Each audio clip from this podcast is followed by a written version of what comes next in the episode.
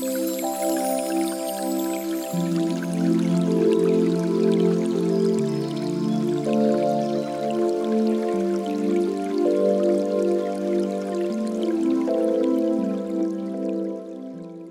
雨潭闪闪的绿色，招引着我们。我们开始追逐它那离合的神光了。揪着草，攀着乱石，小心探身下去，又鞠躬过了一个石穹门，便到了汪汪一碧的潭边了。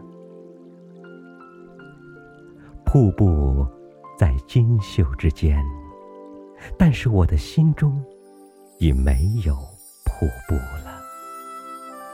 我的心随潭水的绿而摇荡，那醉人的绿呀，仿佛一张极大极大的荷叶铺着，满是奇异的绿呀。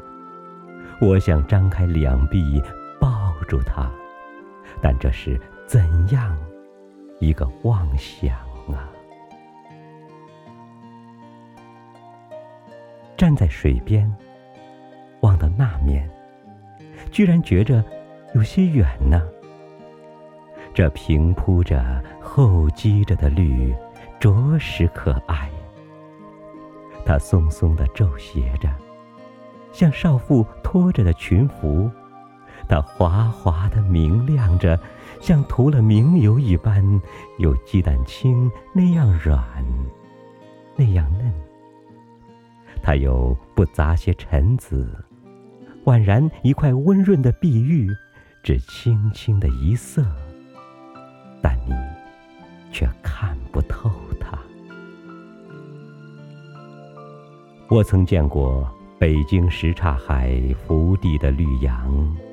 脱不了鹅黄的底子，似乎太淡了。我又曾见过杭州虎跑寺近旁高峻而深密的绿壁，重叠着无穷的碧草与绿叶的，那又似乎太浓了。其余呢，西湖的波太明了，秦淮河的也太暗了。可爱的，我将什么来比拟你呢？我怎么比拟得出呢？大约潭是很深的，故能蕴蓄着这样奇异的绿，仿佛蔚蓝的天融了一块在里面似的，这才这般的鲜润呀，那醉人的绿呀！我若能采你以为带，我将赠给那轻盈的舞女，她必能临风飘举了。我若能以你以为眼，我将赠给那善歌的盲妹，她必明眸善睐了。我舍不得你，我怎舍得你呢？我用手拍着你。抚摸着你，如同一个十二三岁的小姑娘。我又拘你入口，便是吻着她了。我送你一个名字，我从此叫你女儿绿，好吗？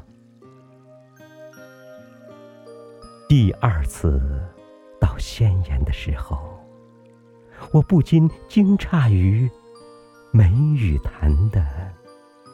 绿了。